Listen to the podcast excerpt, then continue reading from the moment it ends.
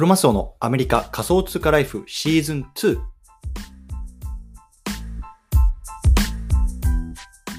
ゃあ今日はですね、12月の5日ですね。月曜日です。皆さんよろしくお願いします。今日も毎日スペースやっていきたいと思います。で、今日はですね、ツイッター内部文書のリークとイーロンの公開スペースについて、こんなね、テーマで話していきたいなと思います。で、まあね、あの、週末ですかね、先週の土曜日、ね、あの、ツイッターの、ね、内部の文書がリークして、それに対してね、こう、まあ、イーロン・マスクが、あの、ツイッターのスペースを行ったっていうね、あの、まあ、ニュースがあったと思う、あると思うんですけども、それってね、皆さんご存知ですかね、ちょっと日本だとどれぐらいね、これがニュースになってるかっていうのがわからないんですけれども、まあアメリカだとこれ結構なニュースになってるんですよ。うん。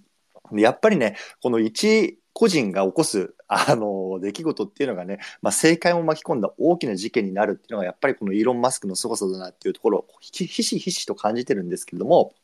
ちょっとね、日本語での記事がこれあまり見当たらなかったので、もしかしたらね、あの、少し遅れて日本にも入ってくるニュースなのかななんて思いながら見てるんですけど、今日はね、ちょっとそのあたりの話をね、まあ、ざーっとさらっていきたいなと思いますので、よろしくお願いいたします。はい、ということでね、まあ、最初にね、あの、お前誰やねんって思ってる方いると思うので、簡単に自己紹介だけさせてください。で僕はね、アメリカの方に住んでます。で、まあ、普段はね、会社員として働いてるんですけれども、まあ、こうやってね、まあ、スペースであるとか、ポッドキャスト、まあ、最近ね、メルマメルマガなんかも始めたんですけども、そんなところでね、まあ、日々ね、こう海外のね、まあ、NFT とか、まあ、あの Web3 なんかの情報をね、発信してますので、もし興味がある方はね、フォローしておいていただけると嬉しいなと思います。よろしくお願いいたしますと。というところで、早速本題入りましょう。今日はね、ツイッター内部文書のリークとイーロンの公開スペースについて、こんなね、テーマで話していきたいきます。うん。で、まあね、あのー今日のね、えっと、4本立てかな、話していきたいなと思います。最初にね、この10万人以上がライブ参加した、そのそもそもそのスペースって何だったの？っていうところが一つ。ね、次にね、こう、ツイッターファイル公開事件ね、これものすごく今ね、アメリカでもね、あの政界を招き込んだ事件になってるんですけど、そのあたりね、どんな事件だったの？っていうところを簡単に話したいなと思います。うん。でね、まあ、それに対して、まあ、イーロンがね、このスペースでどんな発言をしたのかっていうところ、まあ、あの、1時間以上のあのスペースだったので、まあ、僕もね、まあ、全部聞いてであの本当にいろんなテーマについて話してたんですけど、まあ、このねこの公開ねツイッターのファイルを公開したっていうところに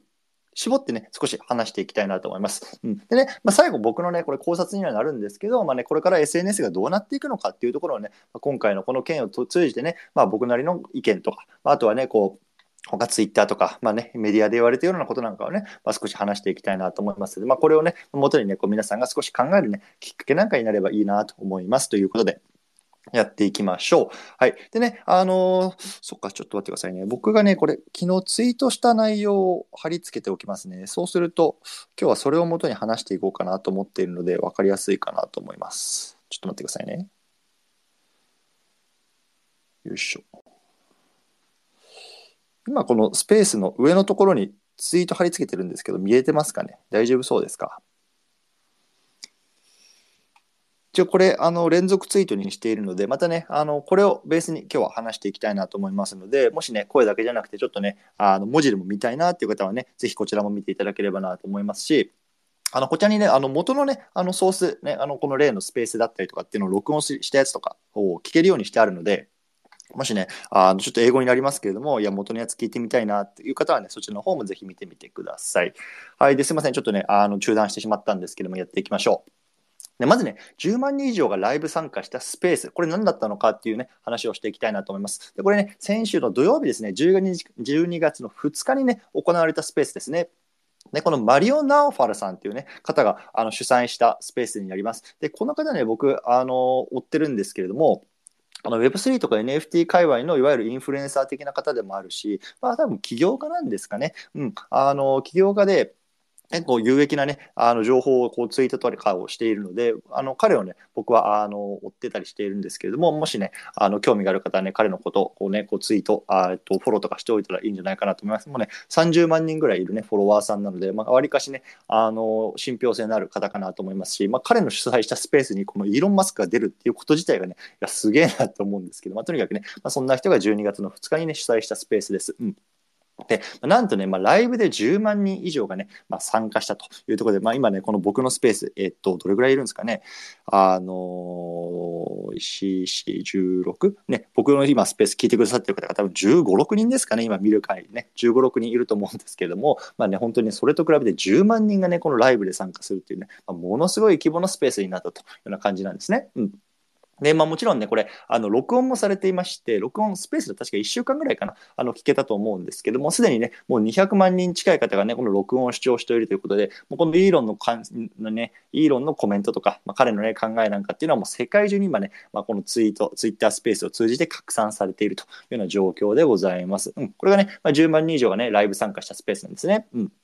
で、このね、あのー、マリオさんのね、えっと、ツイートのね、えー、ツイッタースペースのタイトルを見るとね、イーロン・マスク join us again live ね、Twitter Files Live Coverage ということで、まあ、簡単にね、まあ、いや、あの、訳すると、イーロン・マスクがね、我々のね、あの、ツイツイッタースペースにジョインしてくれると。ね。ね、ツイッターファイルライブカバレッジってことで、まあ、この今回文書したね、文書がリーク、ツイッターのね、からね、文書がリークしたんですけども、まあ、そのリークに関してね、まあ、あの、ライブでね、イーロン・マスクがいろいろコメントしてくれるようなんてね、ものすごいなんかね、あの、と、トゲの、とがったタイトルにして、まあ、ものすごい人がね、まあ、視聴しに来たんじゃないかなと思いますね。はい。でまあ、こんなのがね、12月の2日に行われていたんですけれども、まあ、そこでね、まあ、イーロン・マスクが、えーと、ツイッターファイル公開事件というところにね、あのついて、えーと、語りました。じゃあ、そもそもね、このツイッターファイル公開事件、今、ものすごいね、アメリカでもね、あのニュースになってるんですけども、それについてね、話していきたいなと思います。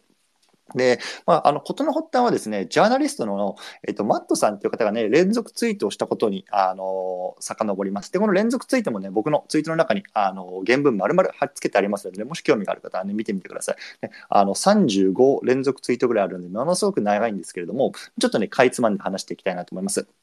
で、これ何かっていうと、まあ、2020年にね、まあ、あの民主党と共和党がね、あの選挙があって、まあ、バイデンさんがね、今の大統領に決まったと思った思うんですけども、このね、バイデンさんとトランプさんのこう選挙にまつわる話なんですね。まあ、政治の話、めちゃめちゃきな臭いですね、うん。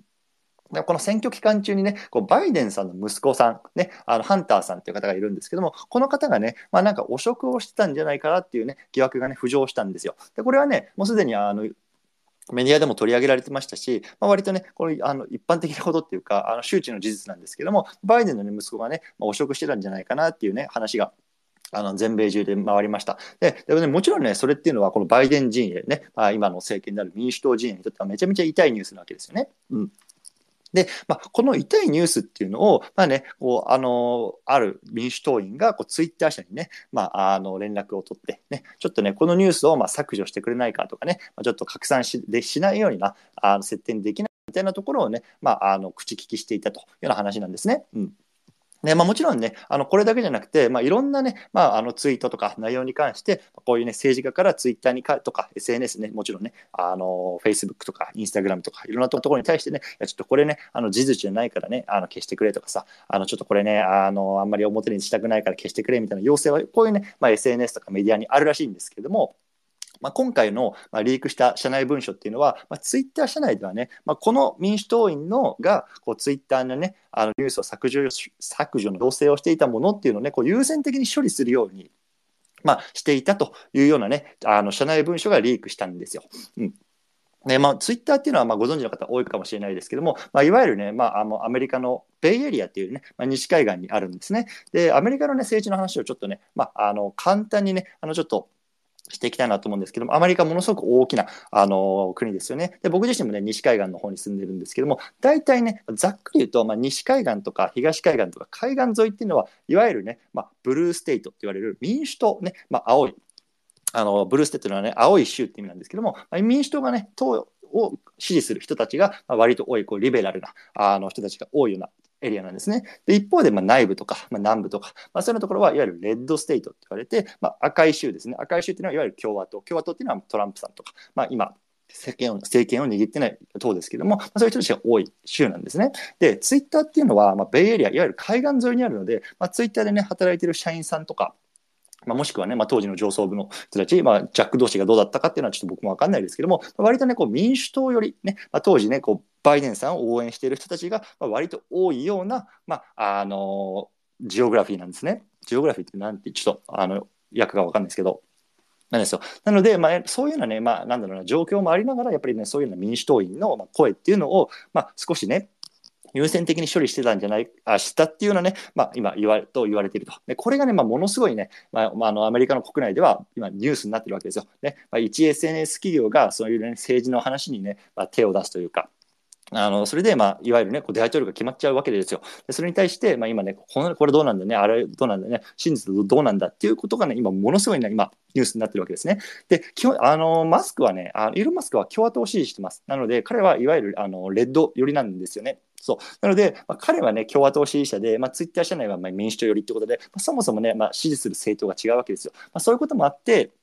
マスク氏はね、まあ、割とね、このリークに対して、ま、割とこうポジティブだったんじゃないかっていうね、ま、思惑もありますというような感じなんですね。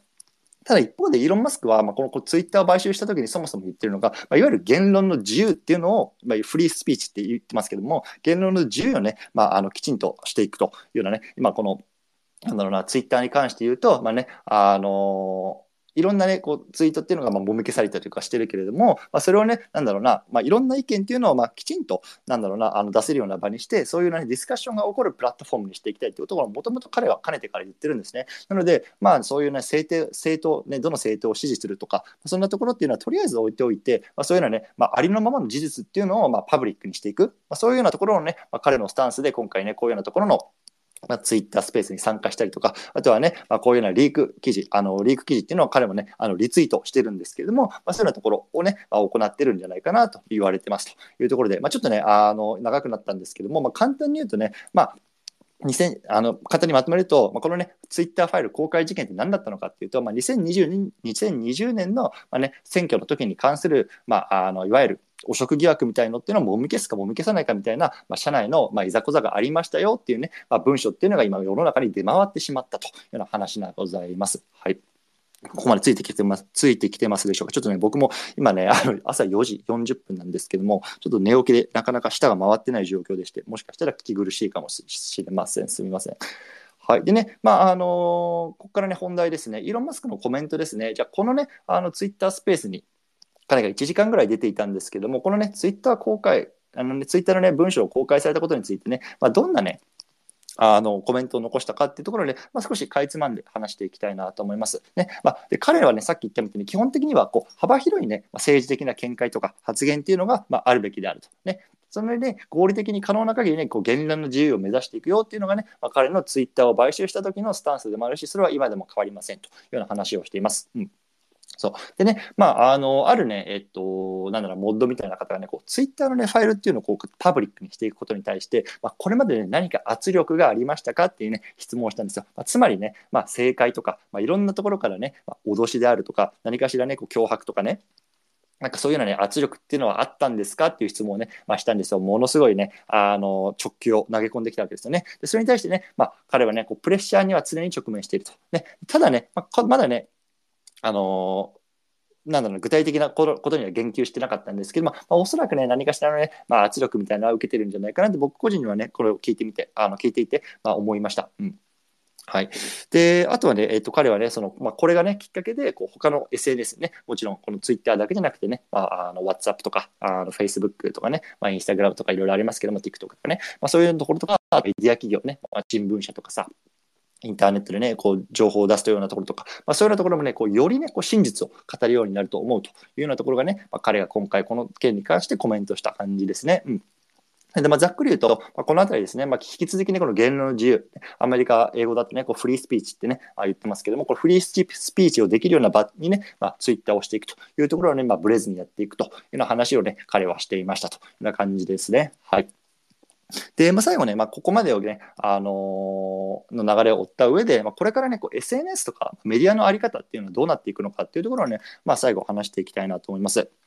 で、まあね、今回のね、件で分かったっていうの分かったのは、ね、改めてですけれども、やっぱりね、こう政治とこのメディアっていうところの、ね、癒着っていうのはね、ものすごく顕著ですよねって話なんですよね。で、そのさっきの言ったみたいに、この民主党のね、議員の人がこうツイッター社にね、ちょっとね、これね、あのバイデンさんのやつね、出ちゃうとまずいんだよね、ちょっと消してくれよ、頼むよ、みたいなね、ことを言って、まあ、それに対してね、ツイッターがね、こう優先的にそれを削除とか、まあ、あの表に出ないようなアルゴリズムを組むとかね、ちょっと何が起こってるか当時は分からないですけれども、まあ、そういうふうにしてね、まあ、働きかけることについて、対してこうメディアが動く、ね、そういうような、ね、癒着っていうのはものすごく顕著だよねって話。ね、これはね、まあ、今も昔も変わらないのかなと思います。うんということで、やっぱり、こう伝統的なメディアっていうところの信頼性っていうのはね、どんどんどんどん薄れていくんじゃないかなと思いますね。例えば、ね、アメリカだと、例えばニューヨーク・タイムズとかさ、まあ、そういうのは大きなところいくつかありますけれども、やっぱそういうところっていうのはね、いやこれ本当に情報、本当なのかな、どうなのかな、ね、そんな風にしてね、こう我々個人っていうのがこう信頼性、あなんだろうな、あの疑心暗鬼になっていく、そんなね、時代にこれからはね、なっていくかなと思います。一方ね、やっぱりこれ SNS ですよね、ここで発する個人の情報っていうところってにね、まあ、価値が出てくるんじゃないかなと思います。でもちろんね、なんだろうな、まあ、僕みたいな個人がこうやってね、あの何かしらね発言したりとか、まあ、事実ベースで何か自分の、ね、意見を発することに対してね、まあ、これだけの人がね、聞いてくださったりとか、やっぱり個人に関個人のね、こう発信力っていうのがものすごくね、まあ、強くなっていく時代かなと思いますね。うん。で、やっぱ一方で、まあ、あの、この SNS で発する個人ね、僕自身も含めて、まあ、やっぱりね、あの、僕は別にジャーナリストでもないし、インターネットに追って、ね、出てる記事っていうのをこうね、まあ、キュレーションして、こう皆さんに提供してるだけなので、もちろんね、全てが正しいわけじゃないわけですよ。事実も含めて。ね。もちろんね、なるべく正しいものをね、僕自身もこう皆さんに提供しようとはしてますけれども、何かしらね、もしかしたら違うかもしれないしね、まあ反対意見もあるかもしれない。やっぱそういうところの、なんだろうな、玉石混合っていう曲石混合になっていくっていうのは間違いないと思うんですね。なので、やっぱり誰をね、フォローして、どどういうような人をフォローして、まあ、その人のね、情報っていうのを、なんだろうな、あの生徒していくか。で、またね、まあ、複数のこうソースを自分自身で持っていく。で、それに対して、なんだろうな、自分はこう思うみたいな、やっぱり意見を持っていく。まあ、そういうのがね、本当に求められる時代になっていくかなと思います。なので、皆さんもね、なんだろうな、この人の情報だったら信じられるな、みたいなフォロワー、フォローしている方でね、たくさんいると思うんですよね。例えばね、まあ、NFT でさ、日本だったら、まあ、池原さんはフォローしとこうとかさ、なんかそういう方いると、いっぱいいると思うんですよ。うん。だからやっぱりそうやってね、個人がね、ものすごく輝ける時代になっていくのがね、まあ、これから SNS、ね、これからの時代なのかなと思いますね。うん。はい。でね、やっぱりね、さっき言った、こう、フリースピーチ、言論の自由ですよね。ツイッターマスク、ね、就任当時から掲げてますけれども、やっぱりそういうようなところがね、あの、今、まあ、ものすごく問題になってるんですよね。アメリカでも。ね、本当にね、これ言論の自由なんてやったらね、もうなんか無法地帯になっちゃうんじゃないの、ツイッターとかって言われてますけれども、やっぱりね、まあ、そういった意味ではね、こう、なんだろうな、あの、包み隠さずツイッターでは発言したものが、こう、あらわになっていくっていうところ、それはね、まあ、いいも悪いもあるとは思うんですけれども、まあ、そういった意味では、ツイッター上のね、情報っていうのはね、より、なんだろうな、真実に近いものになっていくと思うし、まあ、もちろんね、玉石混合ではあるんですけれども、そういった中ではね、やっぱりツイッターの情報っていうのはね、これからすごく重要になっていくんじゃないかなと僕個人には思ってます。はい。っていう感じですね。うん、そうですね。なので、まあ、あの、これがね、まあ、今今回、アメリカの方でものすごくね、なんだろうな、話題になっている、こうね、あの、ツイッターの、まあ、内部情報のリークの事件なんですけれども、あの、僕が今回思ったのは、この、やっぱツイッターとかイーロン・マスクって本当にすごいなっていうことなんですよ。で今まであればさ、こういうのね、何かこう文章がリークするっていうのは、おそらくね、こうツイッター上で暴露されるものじゃなくて、新聞社とか、まあ、テレビとか、まあ、そういうようなところで暴露されるものだと思うんですよね。でそれがね、こうツイッターの連続ツイートで暴露されると。でそれがね、今、何万ツイートか、ちょっと見てみましょうか。これね、マットさんの元ツイート見てみますけど、えー、っと、281、え、ちょっと、ちょっと待ってよ。ちゃう。一番トップのやつを見ると、えー、っと、ね、あの、36.8万いいねがついて、2.1万件のコメントがついて、15.2万件のリツイートがついてると。ね、まあ、一個人、まあ、一個人とか一ジャーナリストのあのー、ね、リーク記事っていうのは、これだけね、まあ、拡散されてしまう、ね、SNS の時代なんだよっていうところね、今までだとこう新聞社とか、ね、あのテレビとか、そういうようなところがね、やっぱりこう第一情報っていうのをこうリークするメディアだったわけですけども、今はね、もうこういった個人がね、こうリークするような時代になってきているっていうところと、あとはこのやっぱスペースですよね。このイーロン・マスク、僕、イーロン・マスクの肉声をスペースで聞いたの実は初めてなんですけど、あの、イーロン・マスクですよ。世界でさ、あの、一番ね、あの、お金を持ってると言われてるイーロン・マスクのスペースがさ、あの、ライブでね、聞けちゃう。ね。で、それが彼、彼が自身がさ、その今ね、もう世界中でね、特にアメリカでこう話題になっているようなものに対してね、まあ、Q&A、まあ、AMA みたいな形でそれにね、まあ、あの、答えていく。まあ、そんなものがね、こうライブでね、誰もが聞けてしまう。まあ、そんなね、こう時代になってるっていうのはものすごいなってやっぱ思いますよね。なので、僕自身はな、まあ、なんだろうな、自分自身がね、他の SNS をやってないっていうのもあるんですけれども、本当にね、こう、ツイッター、これからめちゃめちゃやっぱりね、引き続き力を入れていきたいなっていうのはね、まあ、今回の事件を通じて、まあ、改めて思ったので、まあ、皆さんね、これを通じて、なんだろうな、まあ、どんなことを思ったのかみたいなところね、まあ、考えるいいきっかけになればね、嬉しいなと思いますというような話でございました。はい。ということで、今日この辺りにしたいなと思うんですけど、何かね、コメントとか意見とか質問なんかある方、ね、ぜひ、あの、コメント欄いただいたりとかね、手挙げて上がっていただいてもいいですけれども、いかがでしょうか。ちょっとね、水なんか飲みながらやらせてください。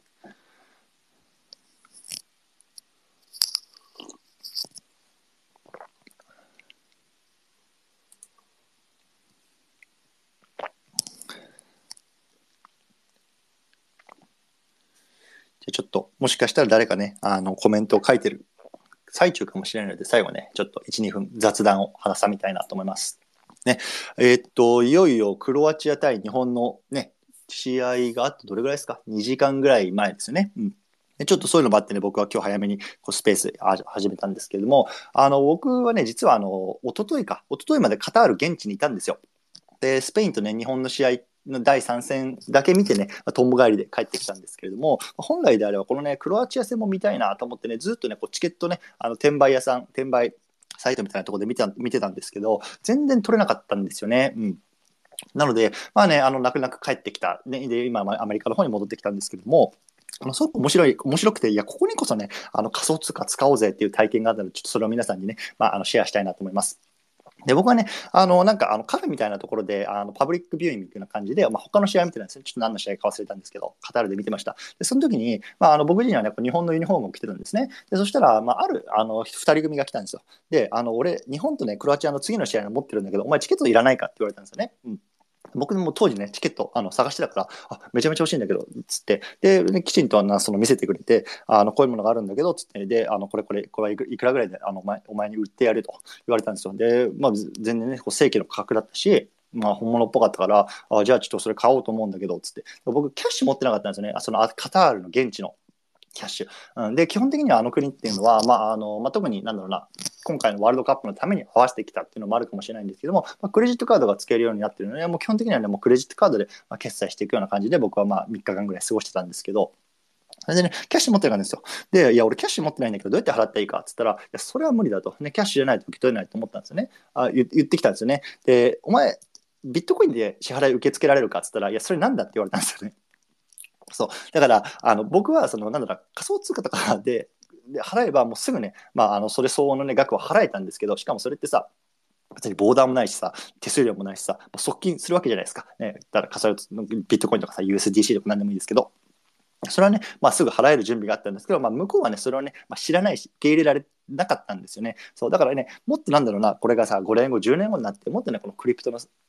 なんだろう存在っていうのがこう世界中にね広まって誰もがねそのクリプトで決済する、ねまあ、それこそツイッターはねツイッターウォレットっていうのに搭載するんじゃないかね。そこでね、まあ、キャッシュであったりとか仮想通貨だったりとか NFT とか何でもねそこのね場所で、まあ、完結するようにするんじゃないかってね今言われてますけれども、まあ、そんなね時代が来たら別にペイパルを持ってようが、なんだろうな、ウィあの WeChat を持ってようが、何を持ってようが、まあ、そこのなんだろうな、ツイッターのウォレットの中で、こうやってね、なんだろう、チケット欲しいな、買いたいな、ね、売りたいなっていう人がね、まあ、そこで、まあ、個人間でやり取りするようなね、時代なんかね、来たらね、ものすごくね、やっぱり便利だなと思ったんですよね。うん、なんで、あのー、まあそういうのね、僕のね、そのなんだろうな、海外探検なんかもね、踏まえてね、あもっとね、クリプトの時代がね、あ来てくれたら嬉しいな、なんていうのね、あのー、話を思いましたというのはござい、話、雑談でございますという中で、えっと、1名ちょっと手を挙げてくださってるので、挙げたいなと思います。コタさん。今挙げますね。よかった。雑談してる間に一人手を挙げてくださいました。こんばんは。あ、コロさんこんばんは。どうも。はじめまして。ちょっと。いえいえ、全然すみませんじゃないですよ。ありがとうございます。10分ぐらい前から。お元気ですか？お元気です。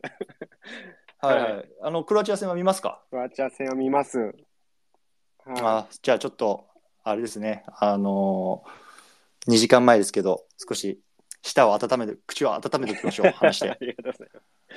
ます。はい。いや、なんかすごい、あのーうん、おもし面白いというか、僕10分、15分ぐらい前から聞き始めさせていただいたんですけど、はい、すごくこの内容が楽しかったので、はい、まあ、もうちょっとこう、はい、黒マスオさんの、あのー、お話を聞けたらなと思って、はい、手を挙げさせていただきました。うん、ありがとうございます。はい。で、その、僕あのメルマガの方にも登録させていただいてるんですけど、はいあ、ありがとうございます。はい。で、あの、すごく読んでて楽しくて、で、まあそういった一時情報っていうか、うん、海外の情報っていうのを、その、はい、すみません、僕がクロマスオさんのこと詳しくご存知じゃないので、いいあれなんですけど、えええ、もうアメリカに住んでて、そこで情報収集されてるっていう感じですか？今。あすみません、ちょっと今、途中で切れてしまう。アメリカに住んでいて、あそのでちょっと切れちゃったんですけど、はい。情報を取られているんですか、うんそうですね。基本的にはもう、あの、英語で情報を、あの、追ってます。ただ僕自身は別にそのジャーナリストでも何でもないので、はい、まあ、そのインターネット上に上がってきている情報、まあ、あの、具体的に言うと僕自身は、まあ、クリプトとか Web3 を、あの、の情報を集めるときは、基本的には D クリプトっていうところとザ・ブロックっていう、まあ、あの、2つの有名な、はい、あのウェブサイトを通じて、はい、えっと、情報収集してます。でもちろんあのこういうのはインターネットのサイトに出てくる情報っていうのは、割とちょっと遅れて出てくるじゃないですか。はい、で、まあ、そこが出てきてから、さらに日本の、わかんない、えっと、コインテレグラフさんの日本語翻訳版とか、そういうところで、まあ、1日2日遅れて出てくるっていう感じだと思うんですね。はい、なので、本当にめちゃめちゃ、えっと、速報を追いたいときはやっぱりツイッターですよね。ツイッターの検索窓にこうなんか気になってた、はい、それこそ今回の場合だとイーロンツイッタースペースとかって打ち込むとそれに対してコメントする、はい、してる人とかっていうのがいっぱいいるわけですね。はい、なのでそういうような情報を読んであなるほどこんなことが今言われてるのかみたいな感じで情報を追ってるというような感じですね。はい、はい、ありがとうございます。うん、で、あのまあ、僕もその日本で、はい、えっ、と、NFT を、まあ、最近ですね、9月ぐらいから購入させていただいたりしてるんですけど、はい。でその中で、まあ、僕もブログの記事を書いたりする上で、うんうんうん、詐欺、まあ、スキャムが、やっぱり、その、新規参入者っていうのを、まあ、そのブロックしてしまってるっていうのは、はいまあ、ある程度の、まあ、確率であると思ってるんです。うんうん、で、まあ、僕もその、まあ、日本っていうのはまあリアルタイムでディスコード内とかを見ていれば、どんなスキャムが発生したかっていうのが分かってくるんですけど、実際今、その海外で、まあ、その、うん、まあ、ネットでその英語で調べたりすると、まあ、N、海外の NFT はちょっとこう、うん、まあ今、冷え込んでる状態なので、あんまりスキャムが発生してないっていう記事を見たんですけど、ああ、なるほど。はい、実際のところ、そのやっぱりそういうアメリカでやっているスキャムが、まあ、日本に入ってくるっていうのもあると思うんで、その最新のスキャム情報とかがあれば教えていただけたらなと思ったんですが、うんうん、はいはい。えっと、スキャム情報っていうのは、こういうような手法で、まあ、詐欺をしてくるよみたいな、その手法的なってことですか？そうですね。はい、ああ、なるほど。あのー、ま、先に結論を言うと、正直わかんないです。っていうのが結論ですね。はい、で、まあ、僕自身は、あの、NFT、海外 NFT トレンドとかっていうところを、なんだろうな、あの、発信してる身ではあるんですけども、自分自身は、はい、その、はい、これいろ、いろいろ出てくる NFT プロジェクトにがっつり足突っ込んで、あの、はい、1から10まで見てるタイプではないんですね。どっちかっていうと、はいはい、まあ、あの、幅広いこういう、なんだろうな、業界の情報っていうのを見ながらそれを発信しているってタイプなんですね。うん、なので、まあ、あの、逐一いろんなプロジェクトのディスコードに足突っ込んで、こんなこと起こってんのかとかっていう、ちょっと、ま、ミクロな視点では見れてないんですよ。うん、なので、具体的にどんなスキャムが今、こう、グローバルで流行っていて、これから日本に来るかみたいなところっていうのは、はい、まあ、ちょっとわからないですね。なので、まあ、そういった点で言うと、例えば本当にツイッターとかの検索窓に、なんだろうな、NFT スキャムトレンドとかって打ってみると、なんか出てくるかなと思いますね。うん、なので、はい、結構なんだろうな検索能力みたいのっていうのはやっぱこれからクリプト触る上ではすごく重要になるかなって僕自身も思っていてやっぱり日本語だけで、はい、あのね、ヤフージャパンの検索窓とか、グーグルとかに打ってもやっぱなかなか出てこないと思うんですよね。で僕今回このイーロン・マスクのスペースのやつとかっていうのもあの、打ち込んでもちょ全然出てこなくて、朝日新聞がちょっと出してたかなっていう感じだったんですね。ただ、朝日新聞もなんか有料、こっから先は有料記事ですとかつって全部見れなくて、そう。でも本当それぐらいしか出てなくて、え、なんでこんな大事件日本じゃメディアに出さねえのかなって思って、思ってたぐらいなんで、やっそうなると、まあ、結構やっぱり英語でどれだけ調べられるかっていうのは、まあ本当速報性を取りに行くなら重要かなって思ってます。うん、で僕自身じゃあ英語バリバリ喋れるのかできるのかって言ったら全然そんなことなくて、はい、バリバリ Google 翻訳とディープあのディープ L 使います。あうん、本当に。あうん、だからでも僕、うん、そうですね。僕もそのディープで、はい、あの日本語で例えば2022最新詐欺、NFT 詐欺みたいなことを日本語で打って、うん、それ英語にしたものをそのままあの Google で検索してる,、してると、まあ、英語なんで記事が英語で出てくるじゃないですか。それを上から全部見ていくみたいな作業を、うん、まあ、最近始めたんですけど。あ全然いいと思います。てか、むしろそれですよ、僕やってんの。はい、うん。それをバリバリ Google 翻訳で日本語にして読んでます。よかったです。なんかすごい、はい、はい、ちょっと自分のやり方が、うん、間違って、間違ってないというか、はい、はいはいはい。いや、まあ、あの、僕自身も同じようなやり方でやってますんで、はい、あの、全然大丈夫ですよっていうど、どのポジションやねんっていう話なんですけど、はい、同じような感じでやってます、私も。はい。まあ、そういう一時情報的まあ、それでもまだ、うん、やっぱりその、一時情報とはいえ、うん、やっぱりもうそのブログで上がってくる記事っていうのは、やっぱり時間がかかってるものが多いので、うんうん、はいはいはい、もう本当の最新ではないということですよね。そうですね。ね。はい。ちなみに、えっと、コタさんのブログ、はい、あ、ある、ちょっと、じゃあ、後で拝見させていただこうかなと思います。す結構あれですか、あの、ブログは、えっと、この NFT に関する記事がメインってことですね。今はそうですね。ただ、最近はちょっとディスコ、はいはい、ディスコードに沼ってて、ブログの更新がうん なるほど。はいはい。なんか、まあ、えっと、携わってるプロジェクトとかっていうのはあるんですか、はい、それとも、まあ一応、ホルダーっていうか、NFT の投資家的なところがメインなんですか？あ、なんか。携わっているのは、そのツイッターの、うん、まあ、その、トップのところにもこう出してるんですけど、はいはい。あの、まあ、キャラダを、はいはいはいはいはい。はいはいはい。のところが、まあ、今一番活動しているのと、うんうんうん、なるほどなるほど。はい。まあ、あのー、あと、えっ、ー、と、クリプト、あの、足がに、忍者ダウで、まあ、クリプトファンタジーっていうなんかゲームをされようとしてるんですけど、まあ、そこのプロジェクトにもちょっと最近、はい、あの、少しずつ顔を出してなるほど、なるほど。はい。いいですね。僕自身は全然そのプロジェクトとかには噛んでないので、はい。うん、もうあの、外から見て、やや言ってる、あの、本当にクソみたいな人なんですよ。だからやっぱりこういうのって本当に、いや、僕自身もね、やっぱりこう、プロジェクトに足突っ込んで、やっぱり体験したものをどんどん発信しなきゃいけないなっていうのは思っていて、あもうちょっとこのなんだろうな NFT の発信トレンドが僕の中でこう落ち着いたら、ちょっとそっちの自分自身もプロジェクトの方とか足突っ込みたいなっていうのは思ってますね、最近は。うん、ああ、そうなんですね。まあ、実際、はい、まああのー昨日、あ、今日のイケハヤさんのボイシーのプレミアムでも言ってたんですけど、うん、まあ、その3年後にどういった NFT プロジェクトが残るかっていう話をされてたんですけど、おうおうおうおうやっぱりそのまだその PFP 的な扱いで、はい、うんこう出てくるコミュニティっていうのが多いのかなっていう中で、やっぱりそのクリエイターフィーが発生しなく、まあ、結局発生するんですけど、まあ、発生するかしないかで、結構最初の価格を上げてきたりとかしたりとかまあ、そういうのはちょっと、うん、どうなのかなと。なるほどね。微妙かなっていう、うん、のは感じましたね。やっぱりそうなると、キャラダオの式部ちゃんを出しているブソンさんなんかは、うん、まあその式部ちゃんっていう、うん、もう、あの、イラスト、もうすでにもう認知が高いんで、はい、強いですね、うん。そういった企業というか、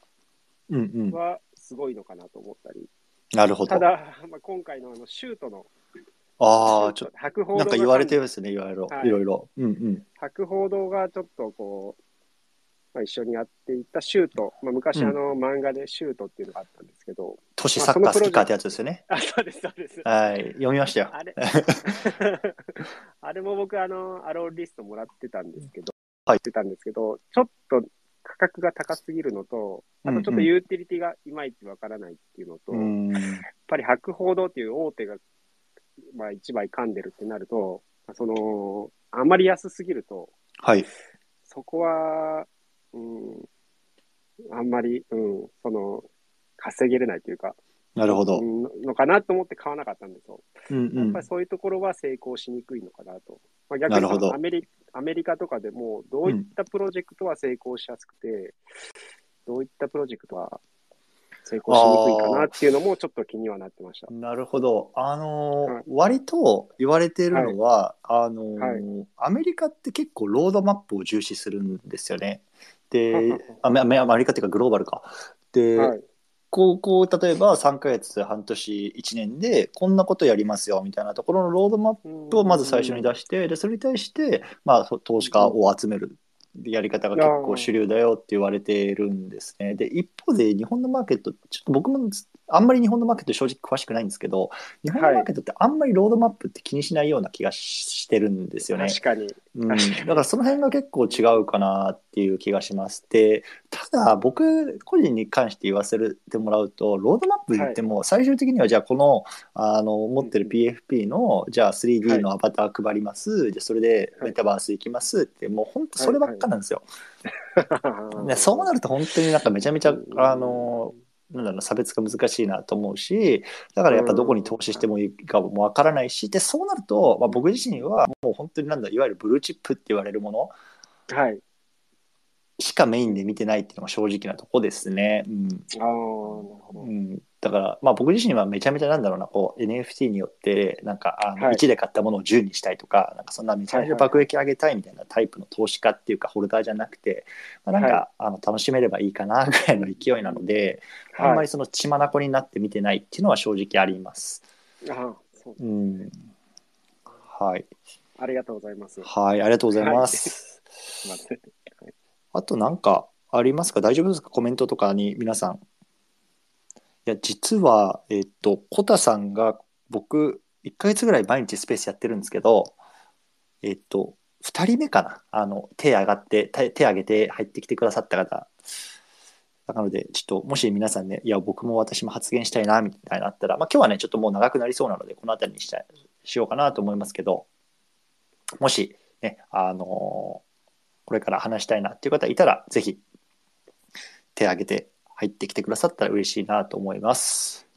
はい。ということで、え今日この辺りにしたいなと思いますね。あの、また、